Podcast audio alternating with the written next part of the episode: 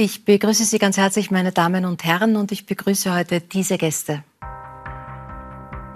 Mit dem beliebten Podcast Alles außer Corona überbrückte Oma Sasam zusammen mit Michael Nirvarani und Klaus Eckel die Lockdowns.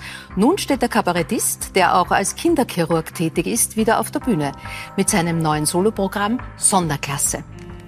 Sandra Czerwig ist bekannt aus Film, Fernsehen und Theater. Seit über 20 Jahren ist die Schauspielerin Ensemblemitglied an der Josefstadt. Derzeit ist sie dort im Stück Die Stadt der Blinden zu sehen, das sich mit den dramatischen Folgen einer Epidemie auseinandersetzt. Zehn Jahre lang moderierte Klaus Edlinger die Zeit im Bild. Der erfahrene Politjournalist ist aber auch ein wahrer Abenteurer. Er fuhr mit dem Moped durch Afrika, er war im australischen Outback ebenso unterwegs wie im Amazonasgebiet. In seinem neuen Buch wendet er sich nun aber seiner Heimat zu.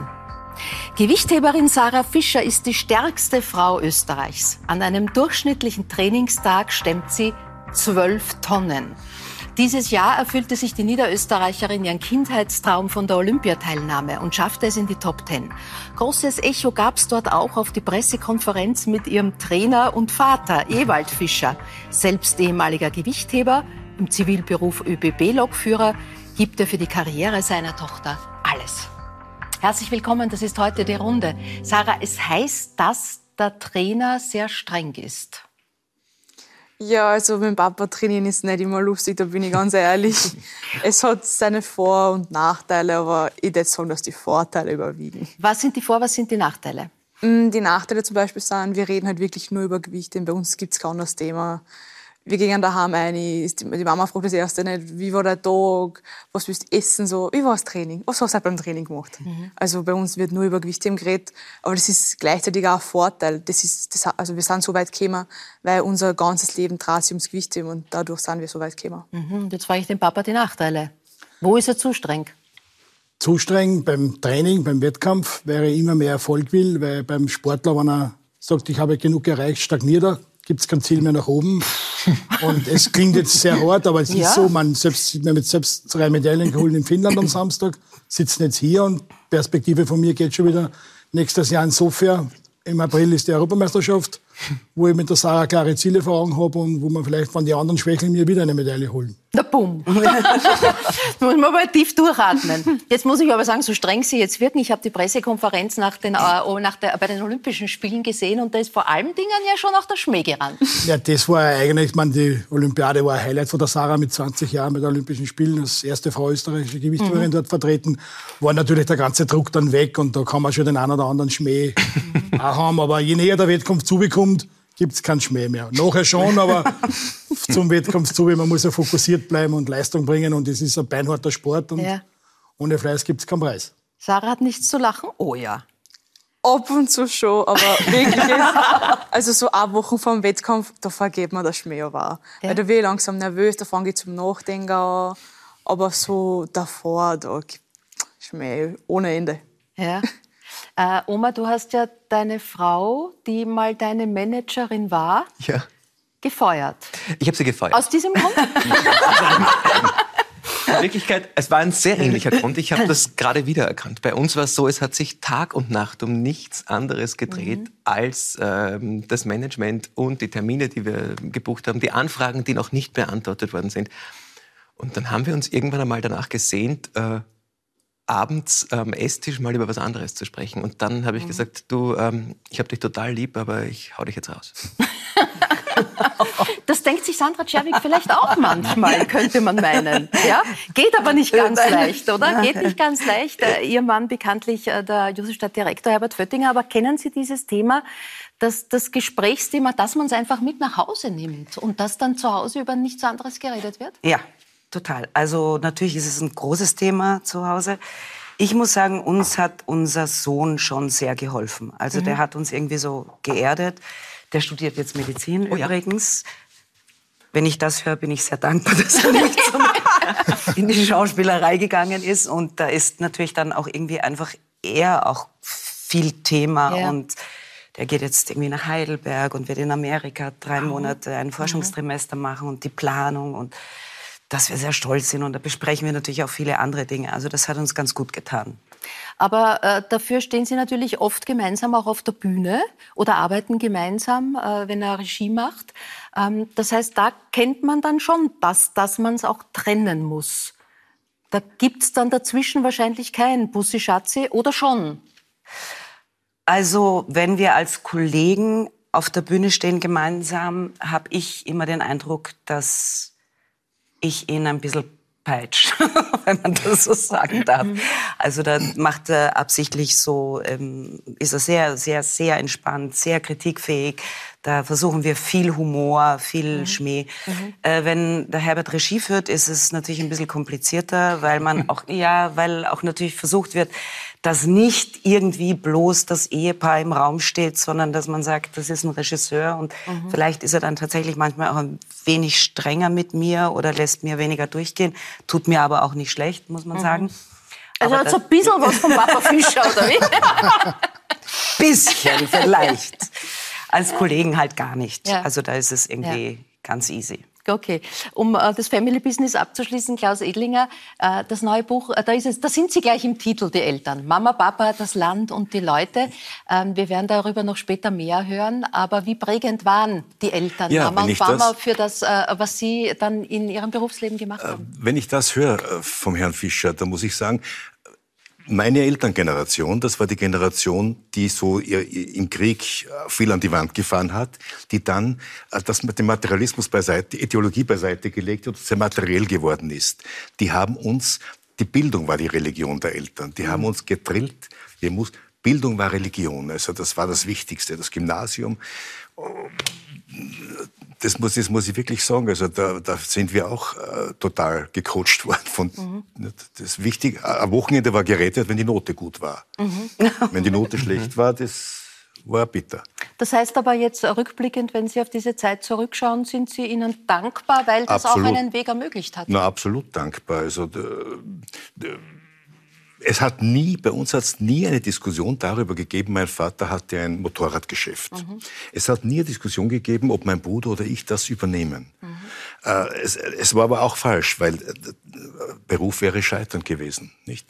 Das war nicht richtig, aber mhm. äh, es musste unbedingt eine Matura her und dann irgendetwas mit einem Titel. Ja.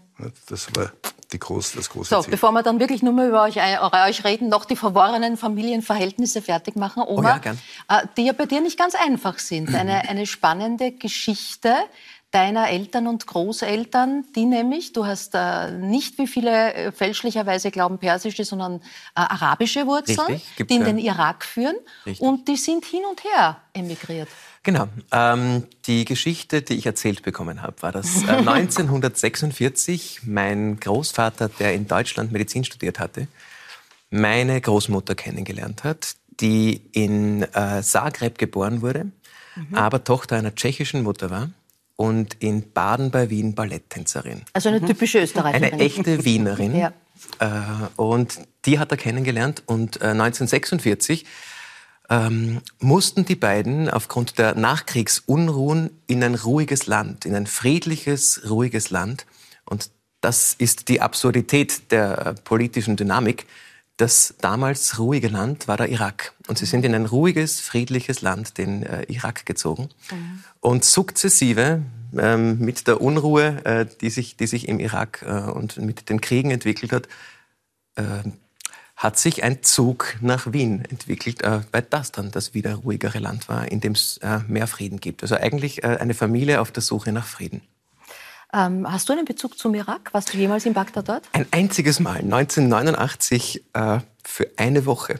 Und mhm. äh, ich war damals neun Jahre alt. Ich kann mich an nicht viel erinnern, außer dass, äh, dass, dass äh, ich kann mich erinnern, dass, dass mir eine besondere irakische Spezialität äh, der Masgouf, ein sehr würziger, sehr guter Fisch ähm, versprochen wurde. Und du wirst sehen, der wird dir ganz besonders gut schmecken. Ich, neun Jahre alt. Und da hat man das Aquarium gesehen, wo die Fische ähm, geschwommen sind. Und mir wurde gesagt, zeig mal auf einen Fisch. Und ich habe auf diesen Fisch gezeigt, der unmittelbar danach, nach meiner Entscheidung, vor meinen Augen ähm, umgebracht und zubereitet wurde. Wie viele Therapiestunden hat es gekostet? Ich esse keinen Fisch mehr. Das ist, das ist, die, also das ist eine Erinnerung. Ansonsten ähm, ich, kann ich mich daran erinnern, dass alles irrsinnig warm war, äh, total natürlich klimatisch komplett anders. Mhm. Ähm, und dass überall Orangenbäume waren. Das, war, das ist die, die schöne Erinnerung, die ich daran mhm. habe. Mhm. Äh, in der Corona-Zeit, in der es Künstler bekanntlich sehr schwer hatten und immer noch haben, ähm, hast du gemeinsam mit Michael Nirvarani und Klaus Eckel einen Podcast ja. gemacht, der klugerweise alles außer Corona hieß. Das heißt, ihr habt diese, diese Idee und diese Sehnsucht, dieses Thema, das alles bestimmt ja. hat, einfach mal zu beiseite zu lassen. Ja. Das, das war das Erfolgsrezept. Ja, wobei sich entwickelt hat aus einem Gespräch, das rein zufällig, ich weiß gar nicht, wie es dazu gekommen ist. Wir drei haben einfach so Videotelefoniert und das haben wir davor noch nicht. Ich glaube, es war aus der Einsamkeit heraus und aus mhm. dem Wunsch, äh, sich mit Kollegen über die aktuelle Situation zu unterhalten, die Entwicklung dorthin. Und wir ähm, haben dieses Videogespräch als privates gesehen und danach ist es uns aber total gut gegangen, uns dreien. Mhm weil wir endlich mal wieder mit wem Kontakt hatten und uns austauschen konnten. Und dann war der Idee, naja, eigentlich, vielleicht haben wir Glück und können Menschen dabei helfen, äh, dass, dass, dass diese, diese, diese gewisse Heilung sich überträgt. Mhm. Was waren die Reaktionen? Äh, wahnsinnig positiv. Und äh, immer noch ist es so, dass nach den jetzt Gott sei Dank wieder möglichen Auftritten Menschen zu mir kommen äh, und sagen, danke für den Podcast. Wir haben den Eindruck gehabt, dass ihr bei uns im Wohnzimmer sitzt. Und ähm, es war natürlich sehr privat, aber hat nicht wehgetan. Es war jetzt nicht so, dass wir das Gefühl hatten, ich kann nur über mich sprechen. Aber ich glaube, keiner von uns hatte das Gefühl, zu viel Privates von sich zu geben, sondern äh, es war total schön zu wissen, man ist nicht allein. Es war sowas wie ähm, Gemeinschaft herstellen. Normalerweise hat man als Kabarettist, wenn man auf der Bühne steht, seinen Text. Das wird geschrieben vorher, das Programm, oder man schreibt es auch selbst. Ja. Das war ja da nicht der Fall. Nein. Wir haben uns manchmal im Vorfeld Überschriften überlegt, äh, über die wir sprechen könnten, haben sie aber fast nie gebraucht. Mhm. War es für dich auch ein bisschen so was wie ein Ritterschlag, mit Michael Nirvarani und Klaus Eckel zusammenzuarbeiten? Ähm, ja, also es, war, es war schon schön, äh, mit den beiden zusammenzuarbeiten, wobei die Kabarettisten äh, und Kabarettistinnen ohnehin wie eine große Familie sind. Also es war eher so was wie ein, ein eine, eine Familiengründung, die, die, oder eine, eine eine, eine, ritterliche Familiengründung. Eine ritterliche Familiengründung ist schön. Ja. Ritterliche Familiengründung. Das klingt jetzt anders, als ich es meine. Was war da jetzt genau? Nein, es war. Äh, Rechtlich in keinen Wirbel. Ja, oh je. Nein, es war wirklich äh, etwas sehr familiäres äh, und schon sehr schön. Mhm. Jetzt stehst du mit deinem neuen Soloprogramm auf der Bühne. Das trägt den Titel Sonderklasse ja. und wir schauen ganz kurz rein. Auf die Frage, welche Beschwerden, könnte man antworten, vor sechs Tagen Eiswürfel verschluckt. Punkt. Bis jetzt noch immer nicht herausgekommen. Punkt. Und sich vielleicht fragen, woher kommt dieser arabische Tanzstil, wenn man sich vorstellt, wenn der Boden sehr heiß ist. Bruder, brauchst du ICAD? Ich hab ICAD, PCR, negativ, positiv, Schnelltest. Was brauchst du? Ähm, du spielst da zum einen äh, mit deinen Arabischkenntnissen, also ja. mit deinem Migrationsvordergrund. Äh, äh, ja, sehr schön. Wenn man Arabisch kann, nutzt man es, ne? Richtig, wobei ich kann so schlecht Arabisch, dass ich, glaube ich, deswegen es auf der Bühne hervorspielen muss, um meine Familie nicht zu enttäuschen. das heißt, du nutzt einfach die paar Worte, die du kannst. Die paar Worte nütze ich und äh, mein Ziel, wenn ich Akzente und verschiedene Kulturen auf der Bühne bringe, ist in Wirklichkeit natürlich die Angst vor dem Fremden zu nehmen. Und ich glaube, wenn man über das Fremde einmal lachen konnte, ist die Angst davor bei weitem mhm. nicht mehr so groß. Das zweite ist sozusagen dein Beruf, nämlich der des Kinderarztes, im Speziellen des Kinderchirurgs. Ähm, wobei auch da das, das, das Klischee des Gottes in Weiß sozusagen entlarvt werden soll. Ja, vor allem der Chirurg ist der Gott in Grün.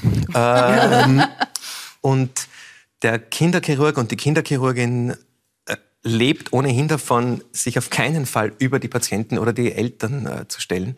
Weil mit Kindern hat es absolut keinen Sinn, äh, nicht unbedingt auf Augenhöhe zu sein. Mhm. Im wirklichen Sinne, also äh, wirklich auf Augenhöhe. Also man muss runter zu den Kindern und ähm, man muss den Kindern natürlich vor allem über einen humorigen, emotionalen Zugang äh, ganz viel Kontakt anbieten, sodass sie dann bereit für eine gute Untersuchung sind. Ohne eine entspannte Untersuchungssituation äh, ist eine Diagnostik sehr schwierig. Was erlebst du als Kinderarzt im Moment jetzt auch mit, mit Hinblick auf die Pandemie? Muss der Chirurg auch Psychiater sein? Ähm, der, nein, also der, das, das wäre jetzt eine Anmaßung, mir zu, mir zu sagen, dass ich, dass ich äh, Psychiater bin. Wollte ich mal werden. Ich wollte mal Kinderpsychiater werden. Damals gab es keine Ausbildungsstellen. Ähm, vielleicht, vielleicht wenn, es, wenn es eine Ausbildungsstelle gibt zum Kinderpsychiater jetzt, ich bin sehr interessiert daran. Du triffst, triffst, triffst wirklich einen, einen sehr interessierten Punkt bei mir. Ja. Ähm, aber ich glaube, sowieso alle ähm, Kindermediziner ähm, haben total viel mit der Psyche der Kinder zu tun und der Psyche der Eltern. Man kann mhm. das Kind nicht behandeln, ohne die Eltern nicht mitzubehandeln und nicht mitzunehmen. Sandra Jason, Sie haben es gerade vorher gesagt, ist angehender Mediziner. Ist da schon die Richtung, die Idee klar? Wollte Wie sehr ist es zu Hause äh, Im Moment Neurologie, Neurochirurgie, mhm. Psychiatrie. Psychiatrie. Aha. Also irgendwie so alles rund ums Hirn. Alles rund ja. ums Hirn? ja. Wie geschah das? ich weiß es nicht. Das findet da irgendwie wahnsinnig spannend. Natürlich, Psychiatrie ist so, weil wir halt am Theater sind und wahnsinnig viel uns auch mit der Psyche des Menschen und der Menschen auseinandersetzen, ja.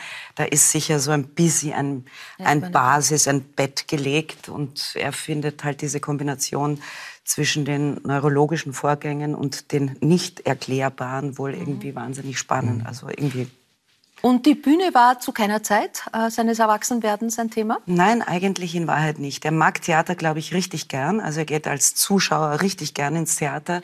Aber ich weiß es nicht, vielleicht aus irgendeinem gesunden Instinkt heraus hat er gedacht, wenn beide Eltern das machen, das ist irgendwie, das tue ich mir nicht an. Wobei die Medizin zu wählen ist jetzt kein Garant dafür, dass die Bühne einen nicht einholt. Irgendwann möglicherweise. Schauen wir mal. Sarah Olympia in Tokio in äh, diesem Jahr, das war äh, für Sie natürlich die größte Bühne bisher in, in Ihrem Leben, wobei die Startvoraussetzungen ja alles andere als gut waren. Denn eigentlich waren Sie nicht regulär qualifiziert, sind dann aufgerückt dadurch, dass eine andere Athletin ausgefallen ist. Und dann kam Olympia näher und sie haben sich mit Corona angesteckt. Dann war nicht klar, können sie überhaupt fahren oder nicht. Das ist sich dann sozusagen, um es ganz salopp zu sagen, arschknapp ausgegangen. Ja. Äh, und mit diesem Hintergrund dann äh, vor dieser Bühne zu stehen und zu performen, wie war es für Sie? Also, sobald ich im Flieger gesessen bin, habe ich vergessen, dass die Vorbereitung eigentlich komplett zum Schmeißen war.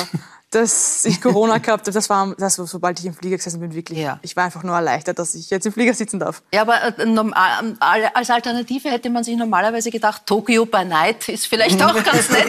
aber das ging ja auch nicht, ne?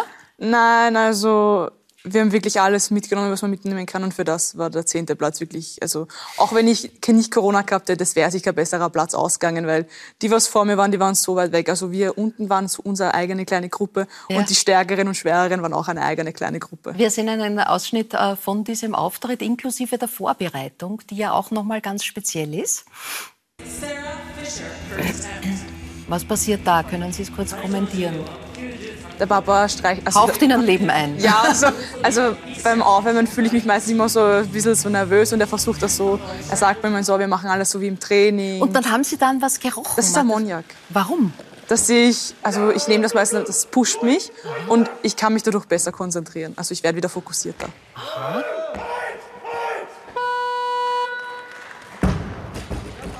Und diese Geste, die galt dem Opa, ja. der in diesem Jahr leider verstorben ist, der wahrscheinlich alles gegeben hätte, diesen Auftritt zu sehen, oder? Was hätte er gesagt? Also der Opa hat, also wie es der Oma zu hat es geweint und beim Opa war es wahrscheinlich genauso gewesen. Also er war ja bei meinem, beim ersten Wettkampf dabei, also er war bei meinen Wettkämpfen dabei, seit ich sechs Jahre alt war. Also ja, immer. Und immer beim Training, bei jedem. Also. Wie, wie war Olympia für Sie, Herr Fischer? Also so, also so nah dran dann zu sein und dann das Schicksal eines Trainers also, eben dann doch nicht oben zu stehen war eigentlich, kann man sagen, wir sind zuerst waren wir in der Hölle, wie wir gehört haben, wir sind nicht qualifiziert, wir sind extra auf Usbekistan geflogen Ende Mai zu einem Wettkampf, wo wir gewusst haben, Sarah war ein bisschen verletzt, wir können die Leistung dort nicht schaffen, wo wir haben es probiert, wir haben gesagt, vielleicht geht's doch und ist leider nicht gelungen dort. Dann haben wir dann gewusst, wie wir angefangen sind, wir haben es nicht geschafft. Dann war natürlich die Pläne in ganz eine andere Richtung. Da war schon mit Urlaub machen, Kopf freikriegen, Sarah muss weg von zu Hause, Urlaub machen, dass wir für den Herbst wieder stark sind.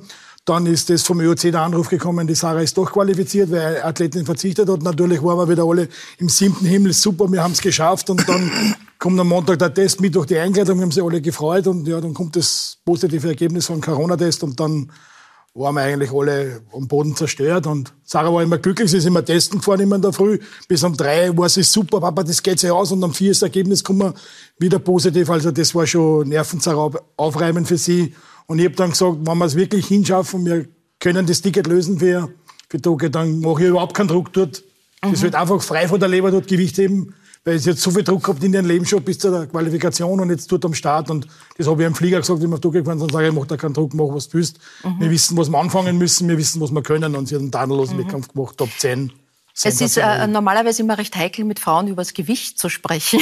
Aber in Ihrem Fall hat es ja durchaus einen sportlichen Hintergrund. Das heißt, es ist ja eh immer veröffentlicht. Äh, wie, was bringen Sie an Kampfgewicht mit und wie viel stemmen Sie? Also normalerweise habe ich 86 Kilo, aber in meiner eigenen Gewichtsklasse habe ich mich leider nicht qualifiziert. Ich habe mich in der höheren qualifiziert und meine Gegnerinnen haben um die 120 bis 160 Kilo mhm. gehabt.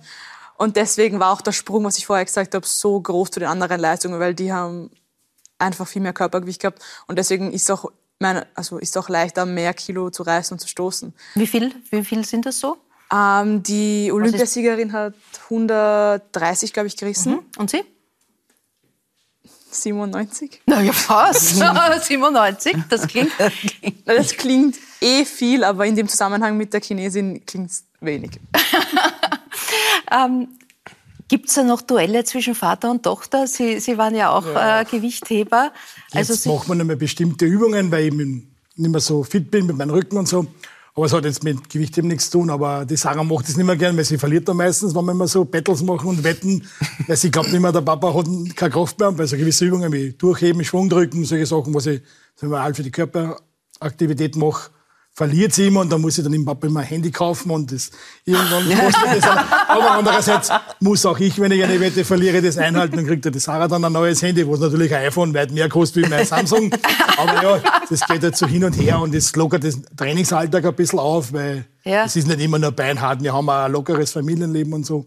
Der junge Mann, der Ihnen da gegenüber sitzt, der ist auch ziemlich stark, habe ich gehört. Ähm, er macht äh, 21 Liegestütz vorne vor. Woher? Das habe ich irgendwann einmal habe ich das verraten und jetzt ja? wissen es alle. Warum 21? Weil mehr nicht gehen. Nein, nein. Eigentlich ist bei 11 schon aus. Die, die restlichen 10 äh, gelten offiziell sicher nicht mehr als Liegestütz. Ähm, und das hat sich irgendwann einmal, irgendwann einmal hat sich das, habe ich glaube ich vor einem Auftritt gemerkt, ich bin müde. Mhm. Und wollte ein bisschen den Kreislauf in Schwung bringen, habe mit den, mit den Liegestütz äh, begonnen. Mhm und dann war das ein so lustiger Auftritt, äh, dass ich dann gedacht habe, vielleicht ist es wegen den Liegestütz. Mhm. War vielleicht ein bisschen ein Aberglaube, der mich dann dazu geführt hat, dass ich dann äh, regelmäßig 21 Liegestütz gemacht habe. Aber jetzt, äh, ich bin jetzt über 40, ich mache jetzt nur noch 11. Ah, verstehe, okay. Das Aber das, das mit dem Ammoniak ist eine interessante Idee. Das, das würde mich interessieren. Wie kommt man drauf? Was, wie ist es passiert? Also bei mir ist es, ich habe mich in Schwung bringen wollen mit Liegestütz. Wie kommt man darauf, dass man an Ammoniak vorbeischnuppert? Ich habe früher einen bulgarischen Trainer gehabt und die haben das, die machen das dort schon jahrzehntelang. und der hat meint, also da war ich glaube ich so zwölf. Und er so, ja, riech mal dran. Und ich so, und ich, ich, ich habe geweint, weil das hat so in den Augen gebrannt. Aber ein, mittlerweile finde ich es gut. Ich hoffe, ich sage nichts Falsches. Ich glaube, äh, liebe Medizinerinnen und Mediziner, ich glaube, es ist ein starker Trigeminusreiz. Der, der Nervus trigeminus wird stark gereizt durch Ammoniak. Aha. Äh, und deswegen ist es eigentlich ein Schmerzreiz, der ausgelöst wird. Das ist, äh, ja. ich, ich ja, das sie, sie erwacht. Das würde, das würde das soll ja eigentlich eh in Geist und den Kopf freimachen, dass man nichts anderes denkt. Und man ist ja nicht der pure Ammoniak. Das ist ja, ja. eine Watte. Ja. Und da gibt man zwei, drei Tropfen Ammoniak rein, ja, das schüttelt man dann. Das, das reicht. Und das reicht. Und am Anfang nehmen wir immer nur die Platte zum Riechen und wenn das halt schon ein bisschen länger... Also, ich, ich weiß jetzt gerade nicht, wie wir aus der Nummer rauskommen. Das sind wahrscheinlich hoch illegale Drogen, über die wir da gerade reden. Das ist homöopathisch. Aber, ja. Äh, ja gut, also vielleicht borgst du mir mal den Ammoniak, dann brauche ich die Liegestütze. genau. Äh, Sandra, gehört ähm, Krafttraining sozusagen zur Grundausstattung einer Schauspielerin? Nö. Nicht? No. Eigentlich nicht. Muss man nicht körperlich sozusagen immer auch. Naja, fit sollte sein? man schon sein, ja. aber dazu müsste man jetzt kein Krafttraining machen. Also irgendwie einfach gut in, gut, gut in Form sein. Da die Aufführungen heutzutage ja ohnehin immer ein bisschen anspruchsvoller werden, gerade was das Körperliche betrifft, ist es natürlich günstig, wenn man dann auch halbwegs ordentlich in Form ist. Ja, also Kraft, Sie Kanteln gibt es in Ihrem Leben, finden Handeln nicht statt. Hat sich keine Handel noch zu Ihnen nein, verirrt? hat sich noch nicht verirrt. Ja. Aber jetzt, wenn ich das so höre, ist vielleicht durchaus nicht uninteressant. Ne? äh, Klaus Ja. Edlinger, unter den vielen Publikationen, die es von ihm Ihnen gibt, äh, gibt es auch ein Buch, Die schönsten Golfplätze Österreichs. Ja. Kann man daraus schließen, dass das Ihr Sport ist? Oder? dass ich versucht habe, das zum Sport zu machen. Ich, bin ein, ich, ich habe ich hab das Problem, dass ich immer verhältnismäßig sportiv ausgeschaut habe. Ja. Wir haben schon geredet drüber, aber nie was zusammengebracht habe. Mhm. Ich schon nicht, es war schon mein Problem in der, im Gymnasium. Ich, ich war nicht einmal in der A-Mannschaft der Fußballmannschaft und wohl habe alle bestochen, dass ich da mitspielen darf. Bin, Mhm. aber und letztlich war es dann so, dass ich wie ein junger Welpe dem Ball nachgetölpelt bin und nie was erreicht habe. Und Sie wissen ja, in jeder Firma ist ja nicht der Dumme der eigentlich Dumme, sondern der, der, der fleißige Dumme. Und ich war immer der fleißige Dumme. Ich hab, dadurch habe ich besonders alles verhaut, weil ich besonders, besonders gut machen wollte. Nicht? Also ich schaue mit Bewunderung Mit auf die Sarah, Bewunderung, mit, mit großer Bewunderung. Bewunderung. Aber und beim Golf war es genauso. Seitdem ich nicht mehr Golf spiele, habe ich keine Depressionen mehr. Ja, schau, also kein No Sports, ne? Der äh, gilt auch. Sport mache ich schon. Ich gehe sehr viel. Ja, das ist natürlich ein gesunder. Sport. Gehe Ja. sehr viel und, dann, und, und, und schaue sehr viel. Ja, gesündeste Variante. Mit sieben Jahren begonnen, also eigentlich mit sechs schon, aber ab sieben dann Turniere. Das kann man sich fa- fast nicht vorstellen. Das heißt, Handeln statt Barbiepuppen. Nein, also ich habe auch meine Barbie-Puppen, meine My Little Ponies gehabt. Aber man fängt ja nicht gleich mit einer 10 Kilo Handel an. Schwangere Barbie ist ja auch schwer. Mit, mit welcher Handel beginnt man? Mit einer Besenstange. Wir haben früher immer von, Be von, von so einem normalen Besen das Putzding vorne runtergeschraubt und habe mit der dann ein bisschen gespielt. Das war ja kein wirkliches Training, das war eine Spielerei. Aber es war klar, weil die Familie eben eigentlich eine Gewichtheber-Dynastie ist. Der Opa, der Papa, der Bruder, alle, alle äh, heben Na, war eigentlich nicht so. Ich- Mein Ge- Grundgedanke war immer, meine Kinder müssen Sport machen, egal was das Sport. Die Sarah war ganz am Anfang Sportakrobatik, dann hat sie Handball gespielt und dann ist sie erst zum Gewichting gekommen. Meine Philosophie als Vater war, Sport prägt das Leben, Sport muss man machen, Allgemeinbildung, Teamwork und, und, und. Und dann hat man halt gesagt, jetzt, wenn es einen anderen Sport gemacht hätte, auch unterstützt. Aber ich hätte sie nicht, nicht so viel helfen können wie in meiner Sportart. Und irgendwann mit sechs, sieben hat die Sarah dann gesagt, Papa, ich will auch Gewichte machen. Sage ich, ja, da kann ich dafür helfen, kenne mich gut aus, bin ausgebildeter Trainer und machen wir das. Und man darf ja nicht verstehen, die Kinder bei uns in der U9, U11, U13 dann nicht Gewicht heben. Die machen Liegestütze, da muss ein Schüler mit neun Jahren 25 Liegestütze machen, eine Reißkniebeuge mit einer Besenstange, da wird die Technik bewertet. Dann liegen die Kinder am Bauch, auf die Plätze fertig los, springen auf und sprinten 30 Meter und dann Kugelschockwurf. Das sind in unsere Ausbildung, allgemeine Körperausbildung im Nachwuchs, also nicht Gewichtheben. Und je besser talentierter man, je schneller man weiter springt, je weiter wirft, je schöner die Reißkniebeuge ist und je mehr Liegestütze ich oberpump, umso mehr Kraft habe ich dann, dann kann man dann speziell übergehen ins Gewichtheben. Also es gibt keinen Trainer, der was ein siebenjähriges Kind auf ein Gewicht schickt. Das ist nicht, das ist zuerst die allgemeine Körperausbildung wichtig, wo eben das Paradebeispiel ist, Sarah hat mit neun Jahren 25 Liegestütze gemacht, die Oma hat noch 20 geschrieben, der Sarah, hör auf, es genügt eh. Und die Sarah hat trotzdem, die Sarah hat trotzdem 25 gemacht, nein, 25 Liegestütze, 10 Punkte waren. Aber es ist natürlich so, gerade in der Volksschule oder auch dann später in der Schule sind die, sind die Sportlichen, ja, haben eine besondere, haben eine besondere Rolle in der Klasse. Wie war das bei Genau. Ihnen? Also ich habe schon immer sehr viel Selbstvertrauen gehabt und ich war so der kleine Boss in der Klasse immer. Auch beim Völkerball, ich war immer die, die gewählt hat. Also das war... Ja, aber von, von Ihnen möchte man nicht abgeschossen werden. Ja, deswegen haben wir immer alle geschaut, dass sie in in meinem Team sind. Niemand kann die Qualen ermessen, die es gibt, wenn man nicht gewählt wird. Man steht bis zum Schluss das ist und man ja. wird nicht gewählt. Bis zum Schluss, Ja. das kann hart sein. Wobei, weil wir da Völkerball auch interessant, was man damals gespielt hat. Das Völkerball, man hat Völker abgeschossen. das war interessant. Es war eine große Diskussion über Völkerball, ob das in der Form überhaupt Ja, nicht. ja. Ich glaube, viele Schulen machen es ja auch gar nicht mehr jetzt. Äh, Ihnen ist, und das kann man auch heute sehen, vor einem Auftritt wichtig, dass Sie auch schön geschminkt sind, dass die Nägel lackiert sind. Das heißt, Sie wollen stark und schön sein. Ja, vor allem, weil die meisten denken ja beim Gewichtheben nicht unbedingt an eine Frau, die sich herrichtet. Die denken eher an so einen, keine Ahnung, einen fünf, 120 Kilo Russen oder irgend sowas Unweibliches. Und für mich ist es einfach so der komplette Kontrast zu meinem, zu meinem Sport. Was sagt da der Trainer?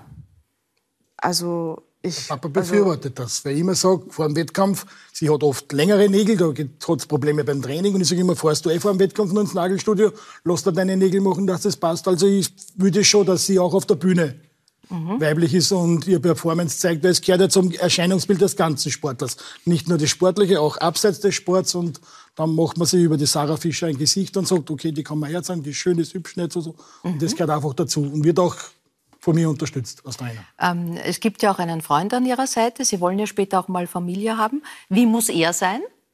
Stark? Nein, also mir ist es, also mein Freund macht gar keinen Sport und das finde ich so am besten. also er geht ab und, ab und zu ins Gym, aber das war's auch schon. Aber nur, wenn Sie nicht mitgehen? Nein, wir gemeinsam gehen wir nicht trainieren, nein. aber das will auch ich nicht, weil ich versuche bei meinem Training wirklich die zwei Stunden, wo ich in der Halle bin, zu konzentrieren. Das ist mein Job, also Ja. das versuche ich wirklich runterzuziehen, dass alles passt. Und ich finde, als Leistungssportler, dein ganzes Leben dreht sich eh um Sport. Und er ist so mein Platz, wo ich runterkommen kann, wo es einmal nicht ums Gewichtheben geht, wo ich einfach komplett nur die Sarah sein kann. Sandra Czerwik, habe ich gelesen, hat, hat, hatte in der Jugendzeit einen, einen Sportler als großen Schwarm, den Steckerl Prohaska, Total. mit Bildern an der Wand. und so. Absolut, mit Postern. Ich fand ihn umwerfend. Meine Mutter war auch immer etwas verblüfft über meine Wahl. Die anderen hatten so Boygroups und ich hatte dann so die Poster vom Schneckerl Prohaska an der Wand. Ich hoffe, es hat in der Zwischenzeit schon ein Zusammentreffen gegeben. Nein, ich glaube noch nicht. Nein, das müssen wir nachholen. Die nächste Einladung steht mit Schneckern. Äh, wie geht's denn beruflich weiter? Also jetzt ist mal äh, alles ausgerichtet auf die nächsten Olympischen Spiele, Paris 2024, das ist das große Ziel. Ähm, und dann, der Papa ist Lokführer. Ah, na, also Lokführer will ich nicht, weil ich kann nicht um 3.50 Uhr aufstehen, das ist nichts für mich. Sogar wenn ich um 9 Uhr aufstehe, bin ich am Morgen Muffel, also das ist nichts für mich. Was, ihn, was da ergibt, das weiß ich noch nicht, aber es wird sicher irgendwas mit Sport sein, also vom Sport Ja. ganz weg, das kann ich mir nicht vorstellen. Verstehe. Und der Papa ist da auch glücklich über alles, was kommt, oder? Ja, man, es gibt ja die Möglichkeit, die Kaderkarriere nach dem Sport, was gewisse Spitzensportler machen, da hat die Sarah schon angemeldet. Äh, Sport, vielleicht gibt es im Sportland Niederösterreich einen Job für gute Sportlerinnen, die lassen die auch nicht fallen. Und Ja. Sarah ist nicht dumm, die hat die Schule, Sporthandelsschule gemacht im SLZ in St. Pölten und einen Abschluss in Krems an der FH kann man Physiotherapie studieren, also die Wege sind. Ja. Und die Unterstützung der Familie ist und so immer da. Ja, und, und ich denke, es gibt viel Unterstützung, wie man sehen kann. Ja, das- Viele Kontakte. Da Kontakte sind sehr wichtig, weil eine, eine Tür geht zu, die andere Tür geht auf. Ja. Und wie gesagt, die Planung auf vier Jahre machen wir mit der zur Olympiade und dann schauen wir weiter, was passiert. Ja, der berufliche Weg der Sandra Czerwik war eigentlich, äh, der ging Richtung Schokolade, oder? Das wäre die Idee gewesen, denn die Mama hatte ein sehr exquisites Schokoladegeschäft in Wien. War das eine Idee, zu sagen, das, das ist fein? Eigentlich war es so ein bisschen ein Deal. Also ich, meine Mutter hatte noch andere Firmen und irgendwie war so Handelsakademie, war ich auf der Handelsakademie und das war einfach so nicht meins, wie man sich das überhaupt nicht vorstellen kann. Und dann war irgendwie so, aber du musst, bevor du, weil immer schon der Wunsch war, Schauspielerei irgendwie, aber das schien so unrealistisch äh, irgendwie. Und dann, aber du musst irgendeine Ausbildung und dann kam dieses Geschäft und dann war so, also gut, dann mach halt wenigstens diese Ausbildung zur Einzelhandelskauffrau und dann schauen wir mal, wie sich's weiterentwickelt. Und praktischerweise, damals, das war am Graben, das Geschäft gibt's leider nicht mehr, äh, gab gab's dann Godiva am Graben. Ja. Mhm. Kennst du? Ja, das kenne ich noch. Es Ganz feine belgische Bis das? Ja, das kann ich dir jetzt gar nicht sagen. Aber das kann ich mich noch erinnern. Ja. Aber ich denke, dass man als Mitschülerin äh, mit Schokoladen, das ist und kommt ungefähr gleich mit in für die Völkerballmannschaft gewählt werden, oder? Ist man da hier nur in der Klasse, oder? Vor allem, ich war in einer Fischklasse, also in der Berufsschule Tschernifisch. Und das war überhaupt ein bisschen spooky. Entschuldigung, ich muss das aussprechen. Fisch. Ja, ich bin sportlich, das war auch nicht mir. Es, mir fällt immer ein, dieses an diesen Seilen raufklettern, ja. könnt ihr euch, Ja. wo unten diese Ja. Knöpfe Ja. waren, wo ich immer die war, die unten am Knopf hin und her gebaumelt ist, weil sie irgendwie keine Kraft hatte, sich da hochzuziehen. Ja. Ich hatte eine Phase meines Lebens, wo ein Klimmzug das Ziel war. Ja. Sie ging vorbei. ja, also es wurde die Schauspielerei und das ist ja wohl allseits bekannt aus äh, der Fernseh-, Film- äh, und vor allem auch Theaterlandschaft nicht mehr wegzudenken. Äh, Elfie Ott war eigentlich die Frau, die Ihre Lehrerin, auch Mentorin war. Aber mit welchen Gefühlen denken Sie an sie? Was hat sie Ihnen mitgegeben? Ich habe also ich wahnsinnig viel von ihr gelernt und ich konnte das in dem Moment, wo ich an der Schule war, gar nicht so nehmen. Das ist mir dann so später ihre ganze Einstellung zu diesem Beruf, äh, wie sie mit jungen Menschen umgegangen ist. das ist mir so, ich habe ein wahnsinnig warmes, inniges Gefühl, wenn ich an die Ewe denke. Und ich finde, sie hat mir so richtig viele Grundlagen beigebracht. Mhm. Ich unterrichte ja jetzt selber auch am, am Seminar. Seminar. Das ja. ist auch so irgendwie, das ist so, wie wenn sie da in mir wieder erwacht. Ja. Also nicht wieder erwacht, aber es ist so ein Stück, das sicherlich auch von ihr kommt, ihre große Liebe zu ihren Studenten und wie sie diesen Beruf betrachtet hat und mit welcher Energie und Leidenschaft sie das gemacht hat. Sie haben gerade Ihre Tätigkeit als Dozentin am Reinhardt-Seminar angesprochen. Ist der Beruf ein anderer geworden als zu Zeiten Ihrer Ausbildung oder jetzt auch durch diese letzten eineinhalb schwierigen Jahre? Ähm, die ja das Künstlerdasein einfach noch mal ähm, zum einen von der Systemrelevanz, mhm. zum anderen von der tatsächlichen Situation ja doch noch mal in ein anderes Licht gerückt hat. Ich glaube absolut. Ich glaube, ich hatte es wesentlich leichter. Also schon Theater schon überhaupt, weil man natürlich jetzt nach diesen zwei Jahren fragen muss, wer nimmt jetzt ein Ensemblemitglied auf? Also wer engagiert jetzt einen jungen Schauspieler für länger? Dann hat sich die ganze Fernsehlandschaft mit den Streamingdiensten so wahnsinnig verändert. Mhm. Also junge Schauspieler haben es schon richtig schwer finde mhm. ich. Also ich hatte es, glaube ich, echt leichter. Es ist auch so, dass es äh, nicht mehr selbstverständlich, ich habe so wahnsinnig viel in Deutschland auch gedreht, das ist überhaupt nicht mehr selbstverständlich, dass man einen österreichischen Schauspieler nach Deutschland einfliegt. Ich weiß noch, ich habe gedreht, als ich mein Baby hatte, bin ich geflogen mit Baby, die haben Stillpausen am Set ausgerufen. Also das könnte man sich heute, glaube ich, das ist alles Kosten-Nutzen. Das war einfach eine andere Zeit. Mhm. Ähm, man kennt sie natürlich aus großen Fernsehserien, aus den Vorstadtweibern, aus der Soko Donau und vielen anderen und, und, und Grimmis und wo sie überall dabei waren. Äh, immer gerne besetzt auch als die sehr elegante, als die mondäne, als die taffe, als die manchmal auch intrigante. Äh, Gäbe es denn irgendeinen Frauentyp, wo Sie sagen, da hätten Sie mal total drauf Lust, aber das war ich noch nie? naja, äh, im Fernsehen ist das so ein bisschen, da hast du recht, so ein bisschen type gecastet.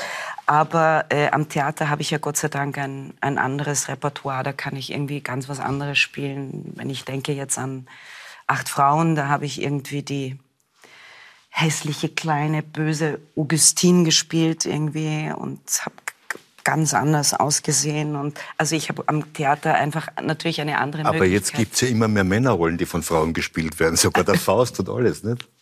Ja, zuweilen. Auch der Jedermann, bitte. Ja, ja zuweilen. Ja. Also, gerne. Der Faust und Frau. Jeder Frau?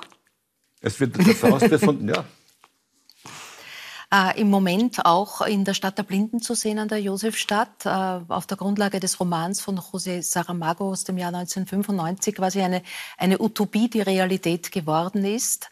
Sie sind, äh, sie spielen die einzig Sehende. Alle Menschen erblinden nach und nach durch eine Epidemie, die da um sich greift. Normalerweise hat man Schauspielerin ja die Chance sozusagen in eine Rolle und dann auch wieder rauszuschlüpfen. Mhm. Jetzt schlupfen sie von der Pandemie in die Rolle und wieder zurück ins Leben mit Corona. Wie geht's Ihnen damit?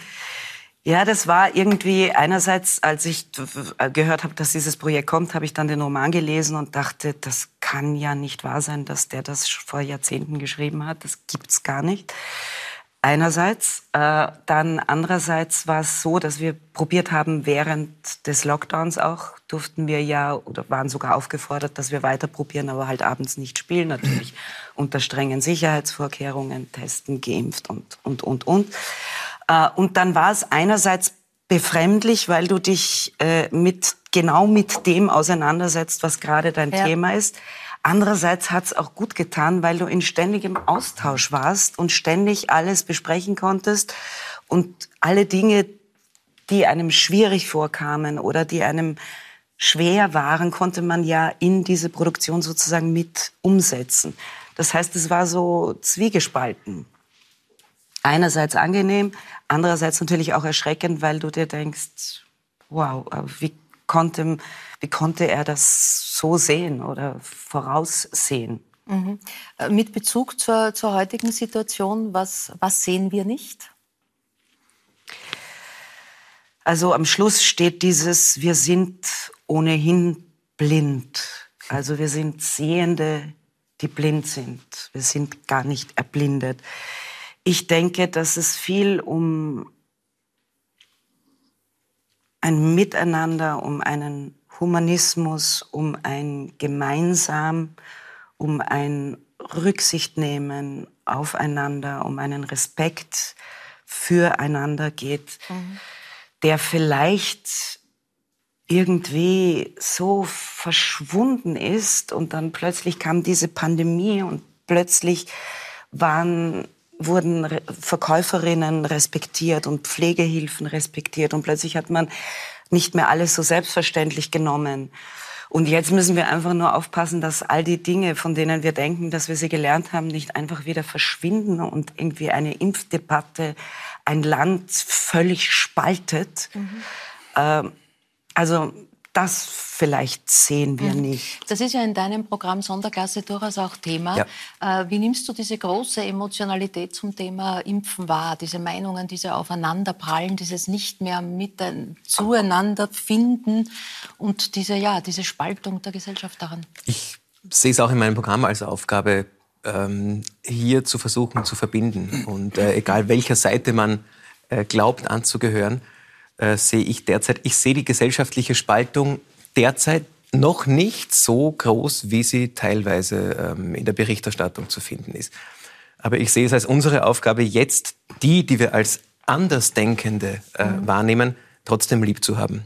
Äh, und ähm, das ist die einzige Chance, diese Menschen zu, ähm, in, in der Gesellschaft zu behalten und uns als Gesellschaftsstruktur äh, gleichzuhalten. Wenn wir jetzt nicht äh, egal wie jemand denkt. Das war ja früher auch schon so. Nur war der Kontrastregler nicht so stark raufreguliert. Mhm. Da konnten wir die Andersdenkenden als Andersdenkende akzeptieren mhm. und uns annähern. Wenn jetzt dieser Kontrastregler so hoch raufgeregelt ist, diese Eisschollen so weit auseinandergeschwommen sind, dass wir uns nicht mehr erreichen können, ist der Schaden, der dadurch gesellschaftlich entsteht, ein ebenso großer Schaden wie der, den die Pandemie ohnehin anrichtet. Mhm. Deswegen meiner Meinung nach Impfdebatte, äh, es ist wichtig, aufzuklären, aber es war, glaube ich, auch schon früher, ähm, lang vor Covid-19.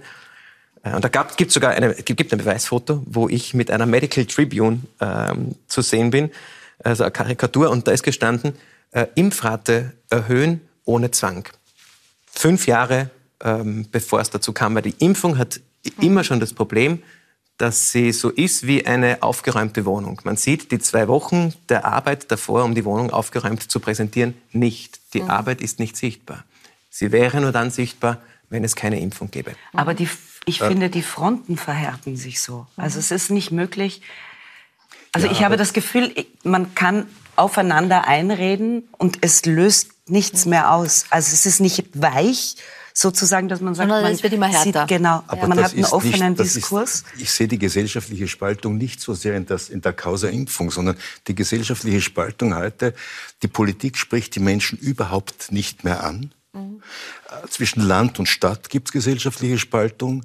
Äh, es gibt ein enormes Bildungsproblem. Schauen wir, wie viele Nichtwähler wir jetzt bei den jüngsten Wahlgängen überall haben. Mhm. Die Leute absentieren sich ins Private. Sie engagieren sich überhaupt nicht mehr. Wir werden bald keine Bürgermeister mehr kriegen. Wir werden bald keine Leute mehr finden, die sich engagieren öffentlich. Da, da ist Spaltung. Mhm. Da gibt es ja die berühmten Bücher von, von dem Hillbilly-Land und von und Zurückkehr nach Ra. Also, also wo, wo, wo Leute sich zurückgelassen fühlen, mhm.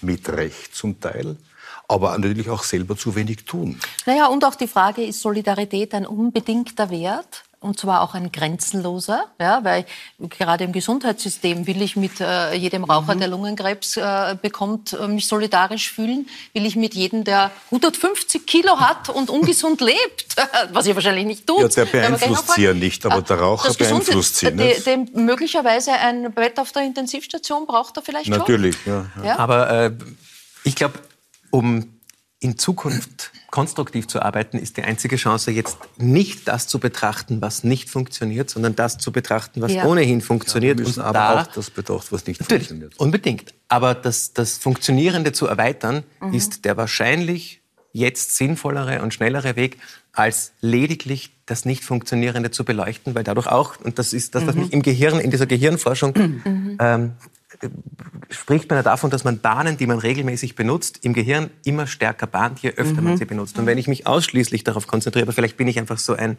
unverbesserlicher Optimist, wenn ich mich ausschließlich auf das konzentriere, was nicht funktioniert, glaube ich, dass es größer wird. Mhm. Äh, apropos ungesundes Leben, wie, wie, wie äh, lebt wie ernährt ihr euch? Also der Lukas Weiß-Heidinger, der ja auch bei Olympia war, war vor kürzlich zu Gast und er hat gesagt, er braucht einen Energiebedarf von 40 Schnitzeln am Tag. ähm, wie schaut das bei Ihnen aus? Ähm, also grundsätzlich esse ich eigentlich gesund und so. Ich schaue, dass ich halt wirklich clean esse. Ich esse in der Früh Haferflocken, zum Mittag Hühnerfleisch und Reis und am Abend Kartoffeln und Hühnerfleisch. Also, und das esse ich halt, ich esse immer das Gleiche.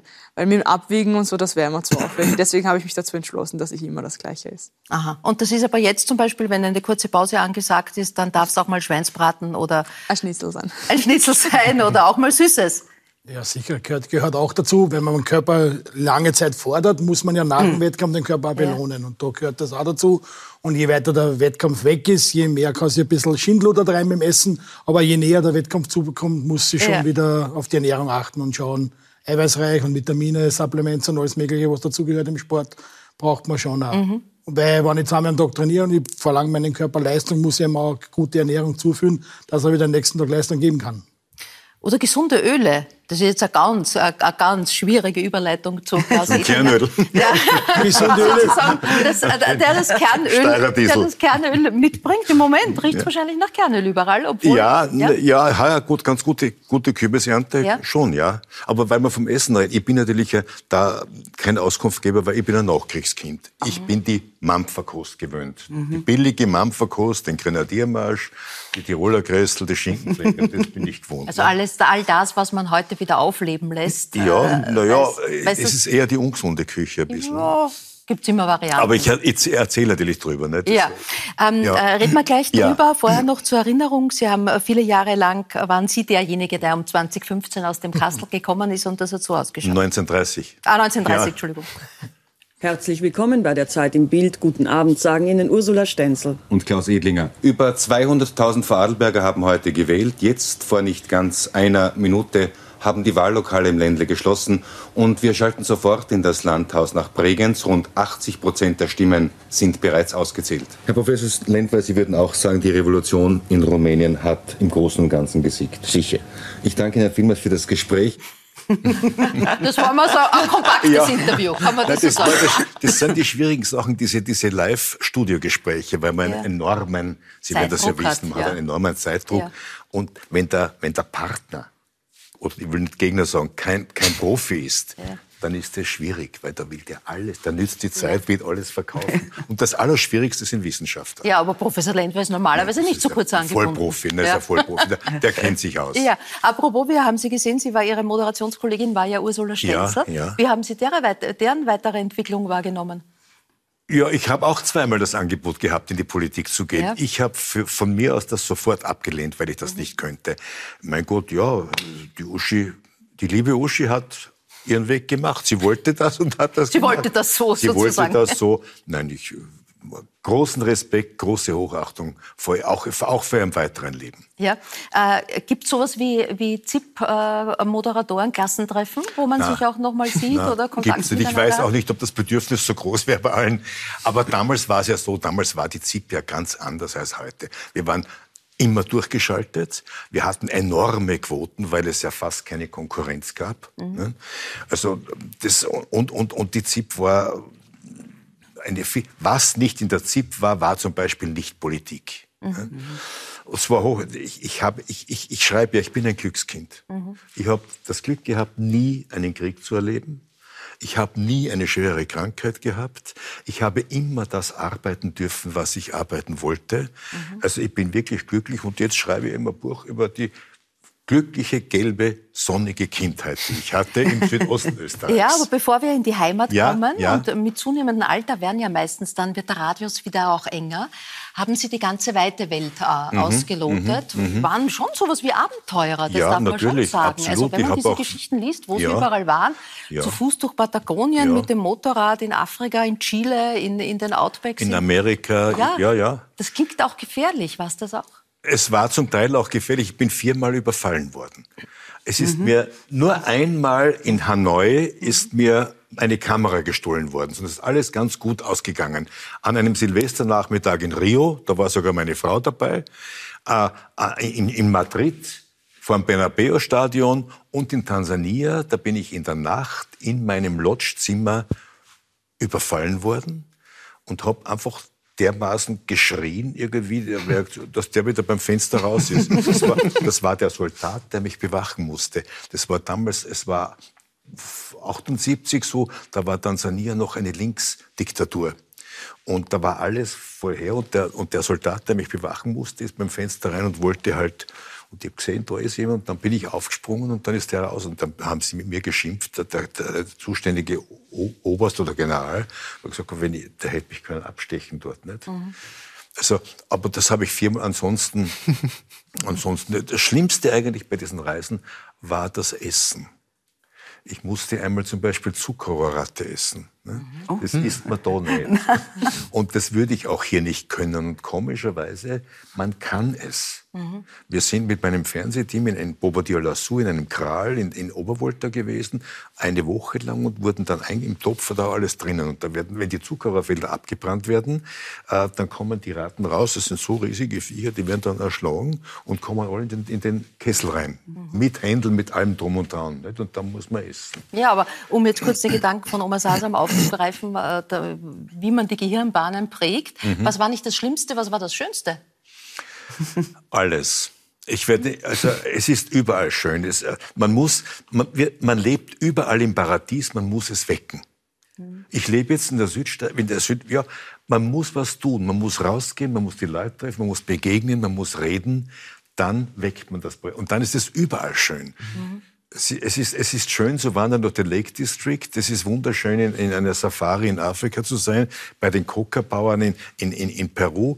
Es ist alles schön, weil es interessant ist, weil das Reisen immer wieder äh, Neugier schafft. Und Neugier ist Zukunftsenergie und es ist immer spannend. Man muss immer improvisieren. Es ist nicht leicht, es ist nicht erholsam. Mhm. Es ist sehr, sehr anstrengend, sehr oft. Äh, auf Ihrer Homepage steht der Satz äh, oder die Formulierung Solvitur ambulanto. ambulanto. Alles löst sich in der Bewegung. Auf Steirisch, wer rastet, der rostet. Ja, also ist das, ist das so Ihr Lebensmotto? Ja, also ich glaube, dass man sich zu Kopf und zu Fuß bewegen muss. Ich nehme an, Sie werden mir recht geben. Absolut. Ich sehe das auch. Alle Leute, die nichts tun, mhm. äh, werden alt. Und ich, ich, ich, ich halte auch nichts von dem, von dem Stichwort Unruhestand. Wir haben einen Bewegungskörper und keinen Ruhekörper. Und den Bewegungskörper haben wir auch im Kopf. Wer, da, wer nichts tut, das, das, das rostet, mhm. das schläft ein. Mhm. Also ich bin, ich bin wirklich, ich, ich mag alle Menschen, die aktiv sind, die agil sind ich finde meine die, die, die, schönste Ruhe in der, in, in der Unruhe. Mhm. Ja? Äh, eine Station müssen wir noch besprechen. Sie waren Schiffssteward. Ja. Das kann ich mir total gut ja. vorstellen. Mit der Service. Sascha mäßigen Uniform. Ja, ähm, im Service. Was so? Jo, aber jo, ich war mal auf griechischen Schiffen, weil ich kein Seefahrtsbuch hatte. Und mein Schiffssteward, der war auch Grieche. You go work, no, not me work. You go work. You Klaus go work, not me work. Und da haben wir, das war beinhart. Ab 6 Uhr früh hat man dreimal 16 Leute, mhm. immer je Sitzung. Dann kommt schon der Vormittags, da muss man bedienen, rausbringen. Mhm. Und zwar so, dass man trotzdem nur Trinkgeld kriegt dann. Mhm. Dreimal 16. Dann der Vormittagstee. Dann das Mittagessen dreimal 16. Dann Nachmittagstee und dann Abendessen. Es ist eine beinharte Arbeit gewesen, aber man darf die ganze Welt dafür anschauen. Ne? Mhm. Und damals war das ja so, wir sind sehr oft um die Welt gefahren, weil wir damals noch Leute aus dem Balkan nach Australien geführt haben, Auswanderer. Mhm. Und das waren wunderschöne und auch schreckliche Szenen, weil da waren die Männer, die waren sehr aufbruchsbereit und die Frauen, die wurden so echt mitgenommen, hat man gemerkt. Die sind mitgezogen, die wollten nicht. Mhm. Und die haben sich auch nicht essen getraut. Und die haben wir, denen haben wir dann auf das Deck hinauf äh, Obst oder was so übergebracht und dort haben sie dann richtig gegessen. Mhm. Also das sind hochinteressante. Also aus der weiten Welt ging es nach Mesopotamien, ja, ja zwischen Stromland, zwischen, ja? Zwischen Raab und Mur und weil dort so viel Mais angebaut wird, nicht Meso, sondern Mesopotamien. Das ist sehr schön. Mhm. Und zu meiner Zeit in den 50er Jahren Masaipotamien, weil es alles schwarz war da. Politisch. Äh, ja. ein, ein, wunderschönes Land. Deshalb so schön, weil, weil es unspektakulär ist. Es hat kein, es ist, jeder Mensch, jeder Mensch sucht doch die Mitte. Und diese Landschaft unten ist für mich die Mitte. Es gibt keine hohen Berge, keine tiefen Täler, es gibt Hügel. Mhm. Es gibt kein Nadelwald, kein Laubwald, es gibt Mischwald. Es gibt keine Ströme, keine Rinnsale, es gibt Bäche. Es ist mittig alles. Und das finde ich das Schöne an dem Land. Mhm. Ich möchte auf der Stelle hin. Ja, das ist schön. Es ja, ist ja, wunderschön. Ich, mich wundert ja sehr, Ja. dass sozusagen der Vertrag mit der Ja, südsteirischen wenn, ich, wenn, ich sehe, was, wenn ich sehe, was einem, auf einem Körper Platz hat, ne, dann hätte ich ja hier auch Bad Radkersburg und alles ja, aufschreiben genau, können. genau, genau, genau. Nein, aber ich liebe das schon. Aber es ist eben, Land. Sie entführen äh, die Leser, die Leserin nicht nur in dieses wunderbare Süd, in die Ja. wunderbare Südsteiermark, sondern eben Südost, auch in ihre Kindheit Ja. oder über ihre Schauen Sie, Kindheit in dieses Wenn ich hier fragte, was, welches Stück haben Sie noch aus Ihrer Kindheit? Wahrscheinlich gar nichts oder kaum was. Was wir aber alle haben, ist die Erinnerung. Mhm. Ne? Die Dinge verschwinden ja nicht, sie materialis entmaterialisieren sich. Mein, mein Kinderrad Mhm. ist ja wahrscheinlich irgendwo liegt es als Gerümpel, aber in meinem Kopf ist es da. Und ich kann mich erinnern, es war ein Wandererrad. Lustig, ich bin immer zu Tante Fanny gefahren. Der Thomas Bern hat das auch mit dem Fahrrad immer zu seiner Tante Fanny gefahren. Das finde ich dann alles. Oder ich habe einmal die Zeit gehabt, da habe ich das ganze Rad vollkommen rot angestrichen. Jahre später im MoMA in New York finde ich das gleiche Rad, der Marke Wanderer, auch ganz rot angestrichen als Kunstwerk. Ja? Und, und es ist, Erinnerung ist natürlich das Paradies, aus dem man nicht vertrieben werden kann. Und mir ist es so gegangen, als flöge ich über eine Wiese und überall, wo ich mich niedergelassen habe, ist eine Geschichte aufgestanden. Und das sind die Geschichten, die ich da drinnen beschreibe halt. Nicht? Einfach ein schönes, sommerlich, leichtes Buch wollte ich schreiben. Wenn, wenn du bist zwar jetzt Kinderarzt, wenn du in deine Kindheit ein, ein zurück dich erinnerst, Ja. sind das auch so schöne? Ist das auch so ein schöner Ja. Flug? Also ich glaube, die meisten, die sich an die Kindheit erinnern, haben schöne Erinnerungen. Wobei ein Stück habe ich aus der Kindheit. Das ist das, äh, meine, meine schönste und eigentlich erste große Erinnerung, dass ich mit vier oder fünf am Klavier meiner ähm, damals Urgroßmutter Ja. gespielt habe. Und das hat meine Großmutter mir geschenkt. Und das steht jetzt bei mir. Genau. Und geblieben ist, dass du keine Noten lesen kannst. Immer noch nicht. Aber sie, sie, hat, sie hat mir damals schon gesagt, äh, hat mir die, die, die Finger mit einer Decke zugedeckt, äh, damit ich nicht auf die Tasten schauen kann. Der Brahms hat gesagt, dass der, der Elefant ist ein gefährliches Tier, weil daraus werden die Klaviertasten gemacht. Nein, aber äh, ich habe dann immer nur versucht, mir die Melodien zu merken und so getan, als würde ich Noten lesen. Das mache ich bis jetzt noch. Genau. Und die Sandra Czerwig erinnert sich so wie der Film äh, Amelie. Ich habe was weniger unspektakuläres, aber tatsächlich die Decke, die erste Decke, in die ich eingewickelt wurde, die habe ich noch. Die ist schon völlig zerlegt Ja. und zerfranst. Ja. Ist meine, die habe ich immer noch. Ja. Denke auch sehr Habt gerne an meine Kindheit. Kindheit? Ich glaube eigentlich, dass die Erinnerung an die Kinder, dass du gesagt ja, hast, das ja, Schönste eigentlich ist, wenn man so Revue passieren lässt, das Leben. Die Sandra hat die erste Hand, äh, die, also die Sarah hat die erste Handel. Wann war die? Wann war die? Ähm, der Papa hat mir wie klar was so ein Babyhandel gekauft. Die hat so ro rosane Scheiben gehabt. Und das war so Styropor, wenn die du runtergekommen die ist so 500 Mal nachgesprungen. Die liegt bei uns im Keller, ja. Gut, und mit diesen Kindererinnerungen äh, bedanke ich mich bei der heutigen Runde ganz herzlich. Entlasse Sie äh, in die Nacht, vielleicht noch vorher eine Runde durchdenken, welche Kindheitserinnerungen äh, Sie als, als Lebensschätze in Ihrer Schatztruhe haben. Darf Sie einladen, äh, nächstes Mal auch wieder mit dabei zu sein. Ich freue mich sehr dann auf Schauspieler Heinz Mareczek, er wird da sein, die Astrophysikerin äh, Ruth äh, Grützbauch und ähm, die äh, Kernöl-Amazone, da haben wir es wieder, eine der beiden Kabarettistinnen der Kernöl-Amazonen, die Caroline äh, Athanasiadis, die derzeit ja auch als Dancing Star brilliert. Das dann nächste Woche. Bis dahin, auf Wiederschauen. Gute Nacht.